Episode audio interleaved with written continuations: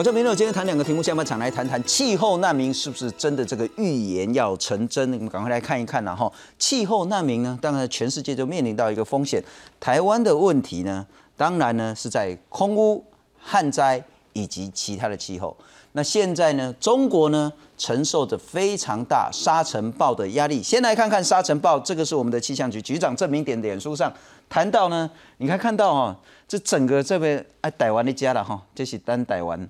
啊，这边豆饼加的弄中国啊了哈，整个沙尘呢跟云卷在一起，整个都变了颜色了。那我们来看看中国气象局的这个预报呢，这个是从今天三月十六号晚上八点到明天晚上八点二十四小时的这个沙尘暴的预报警示了哈。从大概中间内蒙、外蒙这个地方以及新疆呢，整个沙尘暴呢席卷了中国北方。甚至呢，韩国现在也饱受威胁，这是中国沙尘暴。不过这一次呢，看起来这一次的沙尘暴呢，比较不会威胁到台湾。那台湾现在受到的问题是什么呢？空气污染。如果今天中南部的朋朋友呢，应该是饱受这个红害空污的这个伤害。我们来看看，这是今天二十四小时之内呢，特别是在中部云嘉南以及高平地区呢，昂地地地地昂了哈。那为什么会这样？我们来看看。卫星云图就很清楚，这个是台湾气象局的卫星云图，无甲半时啊混呐，啊这是变它落雨，整个气候天气的这个扩散条件奇差无比。第一个红害空污非常严重，第二个呢，现在大家很关心，真的缺水的问题非常严重，水库呢起码进这种大地啊了哈，怎么解决？怎么解读？怎么思考？那上半场要谈什么呢？A Z 疫苗。是不是呢？风险以及疑虑又再度的加深。现在呢，包括欧洲许多国家，德国、意大利、法国呢，都说是讲枪休停，暂时停打。为什么呢？因为已经有多起的这个叫做血栓了哈。那台湾人讲中风和肝单了哈，血栓导致于说，大家说是不是跟 A Z 有关联？各国呢现在真的有一些疑虑。那台湾的部分，陈时中指挥官讲得很清楚，安全没问题。明天十七号，台湾的 A Z 疫苗十一万多剂呢，这个呢就可以检验封存，然后呢，在经过专家会议讨论之后呢，理论上很快的就可以顺利施打。而目前台湾的医护呢，包括第一线跟第二线的医护呢，统计上来就是民调呢。大概有六万个医护愿意施打，怎么样来看看 A Z 疫苗的安全性？介绍两位特别来宾，首先欢迎是台北医学大学附设医院胸腔内科主任周百千周医师啊，大家好，非常感谢。再来欢迎是前台大感染科的医师林世平林医师，新中好，各位观众大家好。林医师，你有疑虑吗？针对 A Z 跟血栓之间的关系？呃，这几天一直在消毒。然后指挥中心，我觉得罗一军副署长也很辛苦，他查了很多资料给大家看。是，那其实我有跟他私下讨论吼，我觉得主要讲最重要的重点好了，就是只要每次发生这样类似的一个疾病，那我们要厘清到底跟疫苗有没有关系，那我们一定要非常清楚。到底原来你这个人群这个疾病的发生率是多少？我记得我们不是第一次提到这件事。是。那其实，在疫苗开打前，李冰英老师也很常在打预防针，因为他其实常常提一个例子：，二零零九年我们的 H1N1 那一次的疫苗，其实就是因为打了之后有一些状况。而那些状况被连接到，觉得疫苗好像不安全，所以因此那一次整个施打率是非常低的。嗯哼，那连连累到此后几年流感真的流行的时候，在冬天造成了一些死亡。那其实也不要讲这么久，去年九月其实就发生过哈。大家记不记得韩国那一次他们打 Sanofi 的疫苗也出现几个死亡？是因为他们很快大量施打，特别是在老年人，所以因此。有是不是跟死亡有连接的疑虑？吼，那可是李医师，还有我也一直提醒大家，你一定要看原来的发生率。你要知道你这个疾病在这个国家这个年龄群，原来发生率大概是多少？那你打疫苗之后有没有增加？你才能这是最基本的科学，你才能说这大概有增加风险，比较像可能是疫苗造成的。是，那可是目前。不管是英国已经大量施打的资料，哦，英国大概已经接近一千万人打过了，因为他们最早自己批准自己的疫苗。然后另外是韩国，我们邻近的韩国其实也打得很快，而这跟我们非常有关系，因为我们的 A Z 是韩国厂做的，是韩国厂做的，而且又是在韩国人也是东方人的人种，跟我们比较接近。因为我们可以说那是欧洲人嘛，不一定资料我们是完全一样的。可是韩国现在其实也已经默默打了超过五十万剂哦，那他们 A Z 目前没有传出非常大的副作用，他们也当然也是每天都在更新这个副作用的。是的报告，然后他们我没有看到他们有报告血栓。林医师，那我们其实谈了很多很多次了哈，当然还是要看科学、看数据。嗯，那还没打之前，这些国家他们发生血栓的几率到底有多高？呀，打了之后是不是有明显的变高？你才能去推这支疫苗安不安全？嗯，但咱数据、谈科学是冷冰冰的。对，民众可能会是说，嗯，阿杰人那个煮慢去煮，我的搞都不待机啊。另外一个，我觉得民众看的倒不是这么细的部分，他看的是说，嗯，按你说科学说数据，难道意大利、难道法国、难道德国、难道欧洲那么多国家，他们都不看数据、不看科学吗？嗯，如果他们也看了，为什么他们要暂停施打呢？嗯，应该是说，呃，大家可以看欧洲这些国家，他们大概都是发生了一些案例，然后像是我们说到的丹麦，是丹麦有一例死亡嘛。然后在稍早是奥地利有一例死亡，那产生了死亡血栓，那它现在数的血栓主要其实是生成静脉栓塞，或是到肺的肺栓塞哈。然后所以有死亡，我觉得他们就会比较小心一点。那现在陆续又传出嘛，像是今天最早的一。一最新一个消息是，连德国都停了。是，那德国有公布，他们也发现了一些，这甚至是脑部的静脉栓塞。嗯哼，我觉得这这很值得注意。那所以因此他们停下来，我觉得是有理由的。预防性的暂停，他们都强调，这其实是为了小心起见，我们暂停，我们要好好调查它的因果关系。了解那个，其实我们用食安就比较容易理解了。好像这个食品有一点点问题，嗯，我还没确定，但我叫预防性下架。而且我没问题，我再上架。哈，这些国家其实本来对 A Z 哈，这些欧洲国家本来就有一点疑虑，他们吃打的信心不是这么高。预防性那干不预防性？呃。这一批，我觉得要强调的是，即使现在看起来有问题，哈，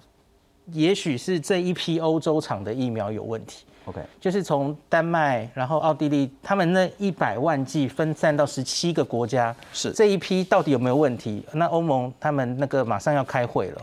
十八号会开会，他们会对这整个事件每一个案例都分析一下，做出一个建议。是，那可是此外，大家要知道，A Z 有好多场，因为其实这个 A Z 疫苗是这一次我们很期望它可以解决全世界的问题，它很慷慨的，世界上设了很多厂，然后做自己的 A Z 疫苗，比方说。有印度厂，有韩国厂。我们这次拿到是韩国厂，因为欧盟禁禁止出口 A Z，反而他们没有出口出来。是。然后日本未来也会有自己做的 A Z 疫苗。OK。所以每个厂其实我不知道欧洲这一批疫苗会不会品管或者是有什么问题，这是他们要去好好介绍。去调查的。那周医师请教你两个问题，一个是从医学跟科学上角度，你怎么样理解现在不少国家都已经暂缓施打？第一个，第二个其实就是您个人的角度了哈，因为您也算是第一线、第二线的医护，您要打吗？我们来看看这两个不同的呃情形。奥地利呢，因为有一个四十九岁的护理师呢，在接种时之后几天呢，死于严重的凝血问题，所以暂停一批 A Z 疫苗。爱沙尼亚、拉脱维亚、立陶宛、卢森堡。这一批同批次的 A Z 疫苗也都暂时停用。挪威、丹麦、冰岛呢，因为也有患者出现血栓，所以呢暂时性的停用。荷兰、爱尔兰也都是预防原则暂缓施打。那比较大的国家，像德国、法国、意大利、西班牙、葡萄牙等等呢，也都是暂停使用。刚果、委内瑞拉、印尼呢，也都是暂缓的情形。但这个数据也很重要，我们来看看，还是有很多国家，像是澳洲说不打算停用。加拿大说呢，确信这个所有疫苗呢，在加拿大能打的都是安全的，包括 A Z。乌克兰不打算停用。韩国文在寅呢，马上三月二十三号呢，自己要跟他的太太呢一起去打 A Z。美国呢，因为还没开始打 A Z，所以现在正在分析试验，那也打算在四月紧急授权使用。两个问题，医学科学怎么看，以及你自己如何看？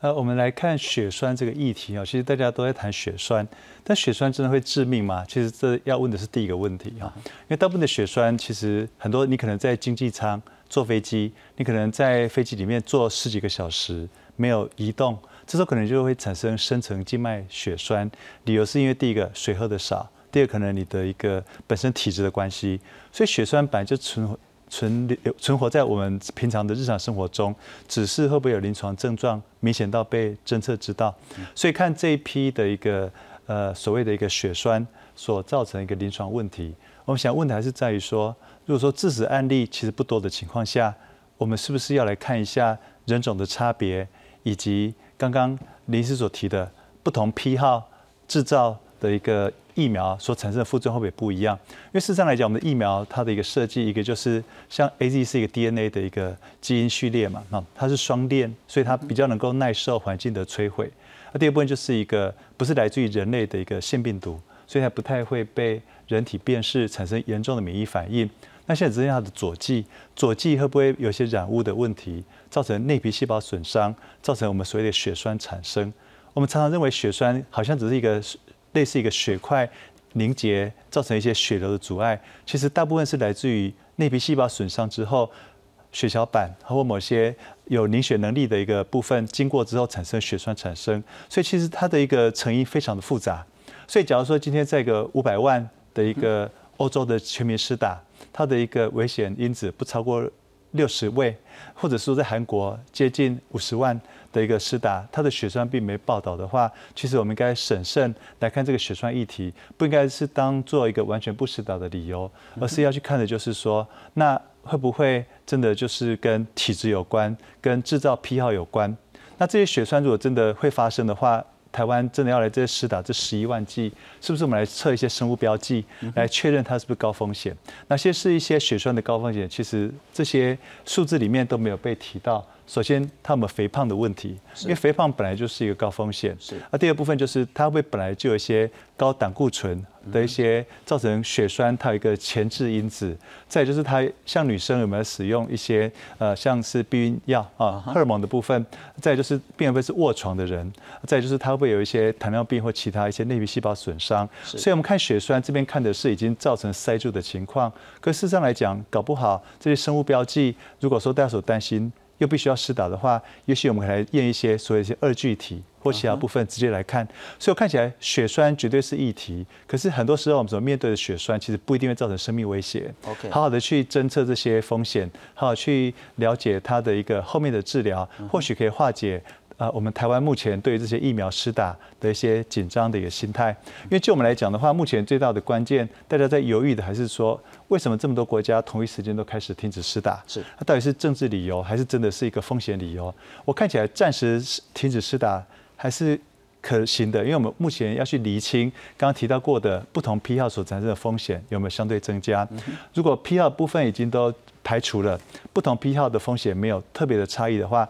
那就回到个体差异。那个体差异就没有办法避免，所有的疫苗只要施打就会产生免疫反应。这些免疫反应会不会产生后面不同的一些呃临床症状？真的就是跟个体相关的话，我们只能够说我们做好一切的预防来降低这些风险。那这样或许疫苗本身这些风险就不是主要议题。OK，那有好多问题，接下来要请教您了哈。第一个就是说。好像我们比较少听到台湾人呐、亚洲人呐，坐个飞机到美国去坐经济舱啊，就发生什么静脉的血栓，然后叫做肺栓塞，比较少听到。那这个在种族上、肤色上，是不是在医学上有明显的比例？就是不知道是不是真的白种人发生血栓的比例是远高于亚洲人，这是一个问题。第二个还是请教。如果是所谓的跟疫苗可能有那么一点点科学上的关联，那究竟为什么是 A Z？大家很少去谈到其他的这些疫苗。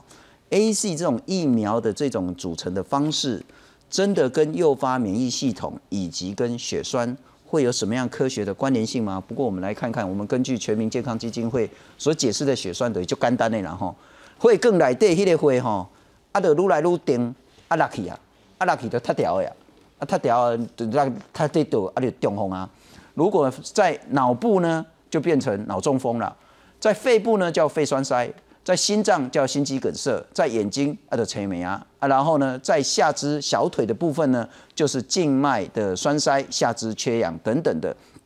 但我们现在可能比较多谈的是说，下肢静脉栓塞形成了血栓子。血栓子就是讲落落无一定咧遐塌掉的，一个乌白走，啊走到对，塌到对，这个叫做血栓子。在下肢形成血栓子之后呢，顺着血管血液回到心脏，再打出去打到肺，啊都会塌掉啊。好多个问题要请教两位专家，我们先来看看为什么现在许多国家都暂缓停打 A Z。欧洲陆续传出接种 A Z 疫苗后出现血栓、脑出血案例，多国纷纷暂停施打。世界卫生组织 WHO 呼吁各国不必恐慌，认为没有证据显示这些案例和 A Z 疫苗有关联，建议各国继续施打。There is no documented death that's been linked to a COVID vaccine. So I, I think that while we need to continue to be very closely monitoring this, We do not want people to panic. A Z 新冠疫苗是由英国与瑞典合资的阿斯特捷利康药厂与牛津大学共同研发。欧盟药管局日前表示，欧洲近五百万人接种 A Z 疫苗，其中共有三十例血栓事件。虽然目前没有证据显示是疫苗造成，但多国预防性暂停施打，等待进一步报告结果。已知暂停施打的国家有奥地利、丹麦、挪威、冰岛、德国、法国、意大利、荷兰、爱尔兰等。欧洲以外，则有印尼。Notificados, digamos, que se salen del patrón común, casos poco frecuentes, son muy pocos, muy pocos, pero muy significativos, que han hecho que también España se sume al resto de países que han adoptado por esta suspensión cautelar eh, temporal durante las próximas dos semanas a la espera que la EMA y siguiendo, digamos, las pautas que nos diga el PRAC, el Comité de Evaluación de Riesgos en Farmacovigilancia, 不过，也有不少国家继续进行 A Z 疫苗施打计划。泰国原本宣布暂缓 A Z 疫苗，但后来政策大转弯，十六号起实施接种。总理帕拉育更是率领内阁成员带头接种，成为全国首位 A Z 疫苗接种者。ไม่ได้ตื่นเต้นอะไรเพราะว่าตัวเองก็พร้อมทีมาตลอดเวลานะ แล้ววันนี้ก็ยินดีและขอบคุณบรรดาคณะหมอบุคลากรทางการแพทย์ทั้งหมด ที่ช่วยกันทำงานจนกระทั่งมีวัคซีนฉีดในประเทศไทย แล้ววันนี้ก็วัคซีนชนิดหนึ่งนะซึ่งเริ่มฉีดในวันนี้ คิดว่าก็จะสร้างความมั่นใจให้กับส่วนทั่วไปนะครับในการเข้ารับการฉีดวัคซีนของรัฐบาลในตอนนี้其他已表示会继续照打 A Z 疫苗的国家有韩国、澳洲、加拿大、乌克兰等。其中，韩国青瓦台更表示，总统文在寅夫妇将在二十三号接种 A Z 疫苗，希望平息民众的疑虑。美国则正在评估 A Z 疫苗是否安全有效。食品及药物管理局 F D A 渴望在四月批准紧急授权使用。日本首相菅义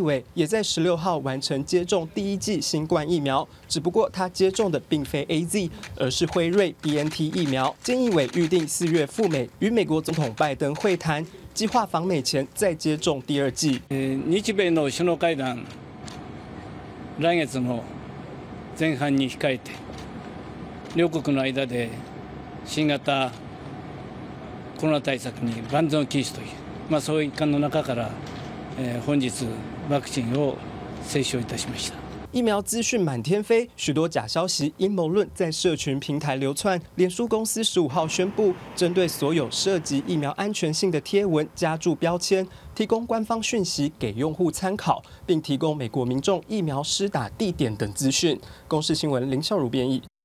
哦，周医师，第一个问题是不是白种人的血栓会远比黄种人或是台湾人多很多？ 如果是的话，我们是不是要参考的国家应该是在韩国、日本乃至于中国或其他的亚洲国家，而非欧洲、美国这些白种人国家？一般很少能够用基因的方法来解释所有的一个血栓的高风险，所以我们习惯上会因为它生理因素引起血栓的话，来做危险因子的说明会比较简单。是。那一般来说，我们坐飞机很简单，只要听到有打呼。一看几乎都是肥胖的人，好，为什么打呼跟血栓会有关？因为呼吸睡眠终止会造成缺氧，然后它的一个缺氧的部分造成内皮细胞损伤，而且科学证据也显示，这些病人他体内的循环纤维母细胞会增加，所以很容易在一个内皮细胞损伤加上纤维母细胞增加而造成血栓的部分，在他睡觉可能六到十小时都没有移动的情况下，由于这时候不会喝水。会脱水，那它本来就是一个容易产生血栓的这种体质，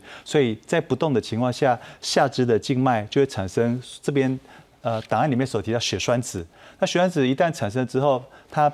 可能初期是一个疼痛。或者一点点的红肿，但是稍微一动之后，这个血栓子会脱落，因为静脉是从远端往心脏送，是就脱离的血栓子很容易就会送到心脏。那这种心脏由于我们有个正常的一个呃凝血跟抗凝血机制，所以它大部分的人能够顺利解决。但如果他有一些先天或是后天的一些疾病，我们叫共病的症候群，这血栓。一旦到达一定的程度，会透过右侧的心房、心室导到肺动脉，造成阻塞，这时候就从深层静脉栓塞变成肺栓塞。换句话说，您认为在这个议题上去谈族群肤色，大概意义不是那么大。不太容易，因为其实肥胖就是共同因子，是再加上一些其他的共同疾病，因此欧洲做出来的这些检验或是关联性，或是排除相关关联性，对台湾依然有高度的参考价值。呃我们认为所有的疫苗的设计，在所有的厂都经过严整的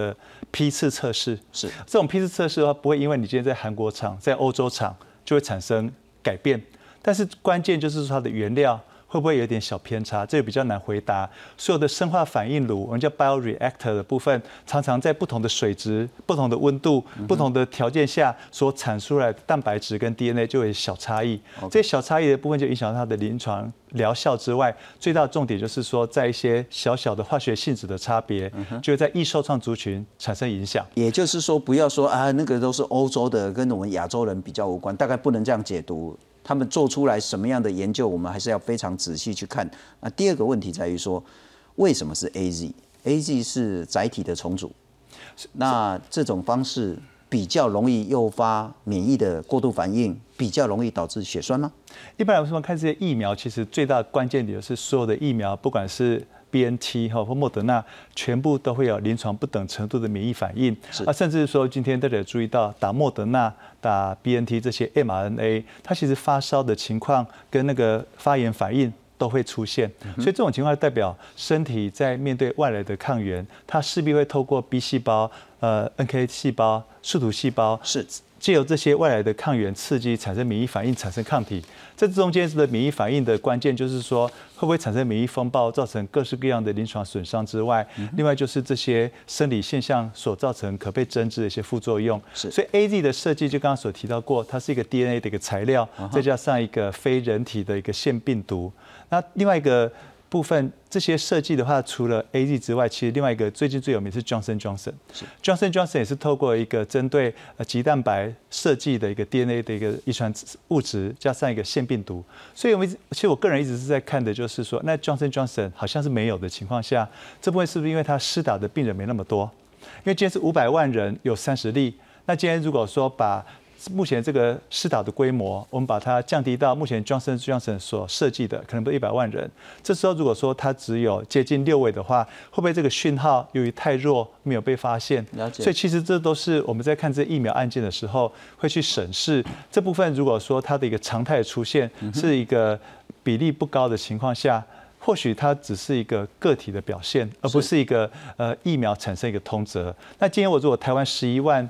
开始施打之后，有超过十几个人有产生血栓的话，那可能就是远超过我那比例就高。对对，那时候就是不一样的一个情况。所以我看起来的话，大家对于 A Z 现在所看的不良反应，应该是一个安全为前提来做思考的。因为台湾目前的一个问题就是说，我立刻施打，我也不太会遇到新冠肺炎的一个病毒。所以在一个动机不足的情况下，这些血栓。一定会造成不管是一般人或医护人员的一个担心心态，是因为打跟不打，我打了之后有血栓，我不打又不一定会发生病毒的感染风险的话，大家就会裹足不前。所以其实真的就是我们会希望更多的来自于韩国的资料，还有亚洲其他国家的资料，这样来建立信心之后，才有办法顺利把这一千万剂的 A Z 打完。不然的话，这现在 A Z 的问题除了副作用之外，第二个被挑战的是变种病毒怎么办？因为变种病毒的部分，我们都在担心这些比较早期设计的 DNA 能不能够面对棘蛋白的一个变异。所以这种情况下，A Z 如果第一批就打不完，后面这一千万剂都有连带风险。所以，呃，我个人认为，从科学的角度来讲的话，可能真的还是会请我们的指挥中心尽快跟韩国取得联系。我们来看一下韩国五十万人施打之后。哪一些是可能的一些生物标记下可以去预测的一些副作用，然后尽快把这些部分纳入初期十一万人施打的前前一两万人来当做标记。我们来看看，如果说我们打了一两万人都没有问题的话，十一万人顺利打完之后才能够顺利之后全民的信心就才会有了解。不过我们也来看看了哈，A Z 的不良反应事件，欧盟药品管理局说在英国打了五百万例，请记得这个母数很重要，打了五百万例。四十一例的过敏反应，那调查之后呢，说确实 A Z 可能引发过敏反应，不是只有 A Z 而已啦，莫德纳其他都会引发过敏反应。那重点是在于说，死亡个案跟这个所谓的疫苗之间有没有绝对的关联性？那韩国呢，二十九万一，这个是 A Z 疫苗出现一例的严重过敏休克反应，比例是百万分之四点五。那血栓的部分呢？到三月十号为止，欧中接种了将近五百万人，有三十例的血栓，但没有任何一例说直接可以证明是跟疫苗有直接的关联性。那另外一个就是要特别请教一下林医师，然后恭喜在这波跨龙博。我们来看看另外一个，这个叫观察值跟期望值，这个是指挥中心在今天所公布的资下资最新资料。总之就是讲说呢，这个期望值呢远低于。这个观察值远低于这个期望值，因此是安全的。他这边他解释，这张表其实我觉得做的有点太专业了，一般人会看不懂。他其实是把罗伊军副署长上礼拜五公布的，就他们原来英国或欧洲自己发生这个深层静脉栓塞或是肺栓塞的比例，然后他把它画成你这样打了多少人之后，预计期望会看到多少多少发生的案例。OK，那所以罗毅军副组长说，这样欧洲人了哈，他看到大概是千分之一到二左右。那对他们来说，这个血栓其实并不是一个很罕见的疾病。是。那可是拿到香港、呃台湾、日本，大概就是万分之一到二左右。所以其实大概有五到十倍的差别。那我其实不管我之前自己的临床的经验，或是我我这几天也跟很多血液科我以前的好同事讨论哈，的确。还有英国的一些医师，我我现在在 Clubhouse 上常常跟他们聊天哦，是，真的人中有差。他们英国的医师甚至哈，这个血栓是常见到，他们只要住院的病人就会预防性的给他抗凝血剂，因为太常见了，他们担心这个病人可能会卧床，像是刚刚周医师说的，就太久不动哦。台湾可能顶多穿个弹性袜预防一下哦，可是他们是预防性直接给，因为千分之一其实是。很蛮常见的一个比例，一千个就一个，而且也是跟体质也许有关系。然后刚刚周医师说的，外国人可能肥胖、高血脂值比较多，是，所以因此真的是东西方应该是有差别。那所以这个其实它就是化化成现在我们看了这么多施打的案例，整个欧洲了哈，是。那我们看到他已经打了，其实统计大概一千七百万剂。假如照欧洲的那个。看他们的发生血栓的比例，我们期望这些人可能应该出现这么多七八百个案例，可是目前刚刚的那个数字嘛，吼，只有像是呃欧盟经济区域五百万只有三十案例嘛，吼，三十例而已，那他就弄出我们观察到几例，所以他就其实只有这么少，那期望值这么多，所以因此他觉得应该没有超过超过这个背景发生的。数字，所以应该不是疫苗造成的。如果达到期望值的话，也算是安全。对，就是大概不超过这个就没有问题。就是超过期望值就是有所谓的疑虑了。对，可是我觉得这里一定有就是更安全了。观察值应该一定有漏观察的现象，因为第一个他可能医生不觉得，因为这个血栓不是一个一般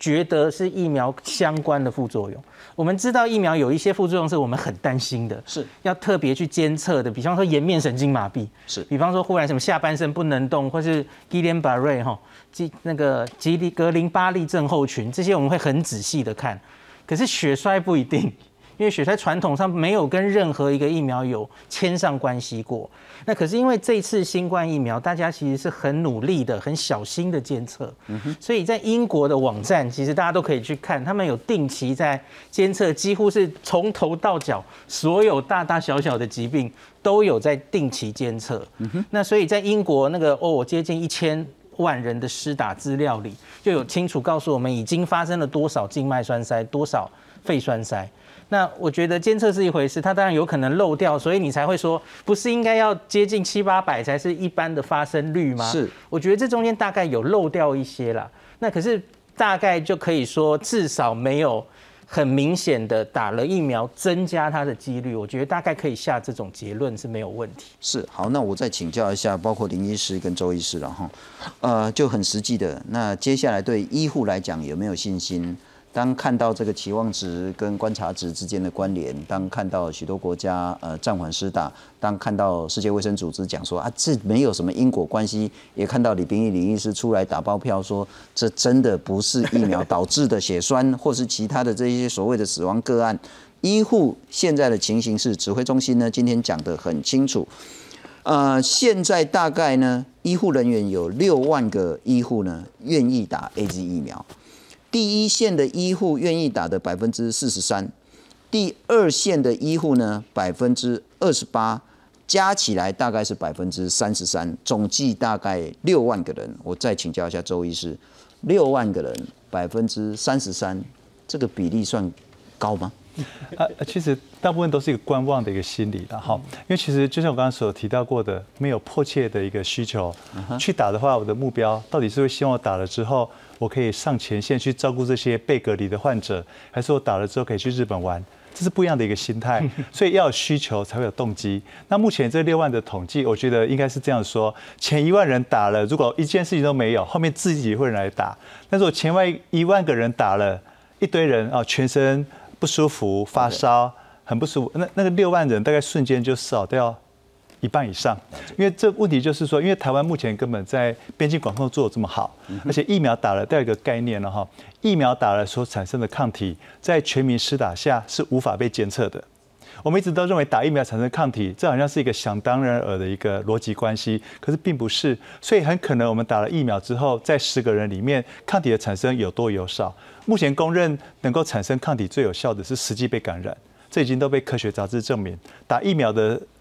抗体可以产生，但它的价数没有差那么多之外，它存活，它那个抗体存留时间不会像被实际感染一样。所以这种情况下的话，我如果真的打了疫苗，我。没有办法去知道我的抗体有多少，可是却因为我打了疫苗，我有可能会失去戒心，在面对病患的时候不小心，这还是被感染的情况下的话，我们其实还会需要更多的科学证据来证明台湾施打 A Z 疫苗之后，我所产生的抗体的增加量有到达我们所希望的一个高标。包括医护人员打动机有限之外，保护力又不一定，而且现在连这一次不是两位法国工程师吗？在台湾待了这么久，最后要出国前发现到 C T 值还三五到三八，他们都产生了抗体，抗但是病毒还是若阴若阳的话，那我打疫苗的保护力就必须要借由这一批第一批施打的人，赶快来确认台湾打了之后有多少的抗体的产生量，能够说明的确在台湾的族群产生保护。但如果换个角度来理解要不要打疫苗这件事，就是啊，你们所有的医护真的是非常付出自己很大很大的风险跟努力，你们接触到新冠病毒的几率比我们比一般人都高太多太多。如果打了疫苗之后，就算没有产生足够的抗体，至少在科学上也验证出来说，它使得你们变成重症的几率大为降低。从这个角度，不应该鼓励医护施打吗？啊，我们应该这样子说，因为其实台湾目前。的一个策略了哈，一定是隔离十四天加自主管理七天，在二十一天的一个一个相对隔离中，其实都还是会产生阳性患者，甚至他们都产生了抗体，这说明了病毒跟抗体之间的关联性，会因为病毒存留在某些体腔是没有办法到达足够的抗体的一个浓度。比如说我今天是鼻腔的一个病毒的一个存在，我事实上来讲不一定能够透过。有效的抗体，它产生足够的浓度差，来让病毒这个地方从此就不会产生一个带源状况。是我们叫无症状带源者，其实一直都会出现。所以我打这个疫苗之后，我的鼻腔或者是我的口腔，还是有一些口干、鼻子过敏，或者是一些慢性发炎，这些脏壁一旦受到影响，我病毒还是会带回家。所以我打了疫苗，我还是不能够拿掉口罩，我还是没办法解决 N 九五要时常佩戴的一个风险的话，这些疫苗打了，我就希望我打了能够确定发生效果。所以我在这么多可以选择里面，我就采取观望心态。我之后台湾之后会有 BNT，会有莫德纳，有台产的高端，又有这些疫苗的话。A Z 它其实就变成说要去说明它的先打能够产生预期效益，而且是能够为流时一年左右。可是这些资料目前都还没有，所以就我们来讲，我们通才来看的话，先问题就是说，临床试验再怎么做，目前最多做半年而已。那一年之后呢？我今天打的疫苗它的一个接续效应，譬如说我今天打的是 A Z，那我明年是不是继续打 A Z？或者说我今天打 A Z 之后，明年要打莫德纳最好，因为我希望触动不同的一些呃免疫系统，所以这些都是未知数。是所以假如说我一直在提的就是说，国外非打不可，是因为国外需要所谓的一些疫苗护照，来让它可以在各国之间通行。可是我医护人员这边打了之后，我连我半年之后能不能有抗体都还不晓得。我我的副作用可以接受，但是我抗体产生量如果不足的话，我今天所打的疫苗会不会在明年？产生了所谓的免疫消耗，年纪越大，我的 B 细胞、我的宿主细胞的相对量不如年轻人，我所能够产生抗体的保护力不足的话，我觉得以一个科学的论证来讲，我们会问的就是说，我半年之后，我九个月之后，我十二个月之后。A Z 产生的保护力，所以今天 A Z 已经从去年开始做临床试验，那预期在今年七月到九月，或许 A Z 会再发表一批，因为我目前看到的是它打的技术一旦调整会产生保护力，所以一剂保护力它或许不高，但是二剂的时候却发现隔十二周效果最好。我们目前是采取四周，可是欧洲、英国都做到十二周了，所以变说这个 A Z 的疫苗感觉上提供很多讯息，但问题是这些讯息的部分的不确定性，使得我要不要第一批施打会是一个。会需要相当的一个考量。了解林医师，那个刚刚周医师就讲的非常非常清楚了哈，过半以上的医护现在采取观望的那个理由跟态度，大概就是很清楚。好，那接下来政府该如何？如果医护有部分在观望的话，那更别谈一般民众了。对，该如何进行沟通？重要资讯是什么？呃，我刚刚觉得周医师是因为是专家，所以他其实想的非常深入，所以他不不想打的理由。其实是他刚刚讲描述的很清楚，他其实还不确定这个疫苗长期的保护力，然后可能有很多变数，我们还不知道。那像是打了之后，还是可能有无症状感染者，还是可能传给别人，这个其实我们还没有完全理清。是这个都对哈，可是我觉得一般我们现在我遇到的同温层的医护哈，我最近也问很多，他们其实没有像周医师研究这么深入，他很可能就只是因为他们其实也没时间慢慢研究这些深入的。报告哈，它其实就是看有一个保护力七十的疫苗，那虽然说十二周可能可以到八成了哈，那还有一个保护力九十四的疫苗大概快来了，那我为什么要打那个七十的？所以他们其实只是这基于这么简单的心态，了解，他就觉得我是第一线作战的将士，我应该要打最好的。比方说韩国其实现在就是这样，韩国拿到了 B N T 跟 A Z，他们是让医护人员打 B N T。A Z 是一般民众打的，那他们因为很幸运拿到了两种疫苗，可以做这种操作，就比较没有这种。那我们反而是第一线医护人员最辛苦的人。那周医师也讲的很对，其实除了他们之外，我们在台湾其实是生活的很好，几乎没有病毒的威胁。不过你等等等是要等多久？因为我们现在已经 十一万多 A G 拿到手了，啊，然后辉瑞跟莫德纳什么时候来？我最近，所以我最近总是跟大家回答，因为太多人会问我。那请问临时你自己可以选的话，如果叫你打，你打不打？你要打什么？我跟他讲说，假如我是第一线布逃作战的将士，我我一直。每天可能会有面临病毒感染的威胁，我会打 A Z。那我会打 A Z 的原因有两个。第一个，虽然还有很多未知，可是至少在三月一号英国公布的那个大型临床不是临床试验，他们七十岁以上大型施打的资料已经告诉我们，它可以有效的预防重症，如同主持人刚刚你有提到的，是我自己会比较不是百分之百防止感染这件事。我会觉得防止重症很重要，是因为我其实也有一点年纪了，然后我万一得病，我觉得降重症很重要。是，不完全得到感染大概无法防，这个我可以接受。可是我自己重症的比例，我觉得要降下来比较安心。好，第二点是我不知道，假如我 say no，我不想打这一批，那我会等到什么？这太难讲了，因为现在就是各国都在抢疫苗，是那个产能不一定会上来，那所以。很，我们说我们订到了莫德纳，可是谁知道莫德纳什么时候会来？是这个是医护呃最直接，他们面对到现在的疫苗的一些态度跟想法，然后也作为让指挥中心做一个重要的参考。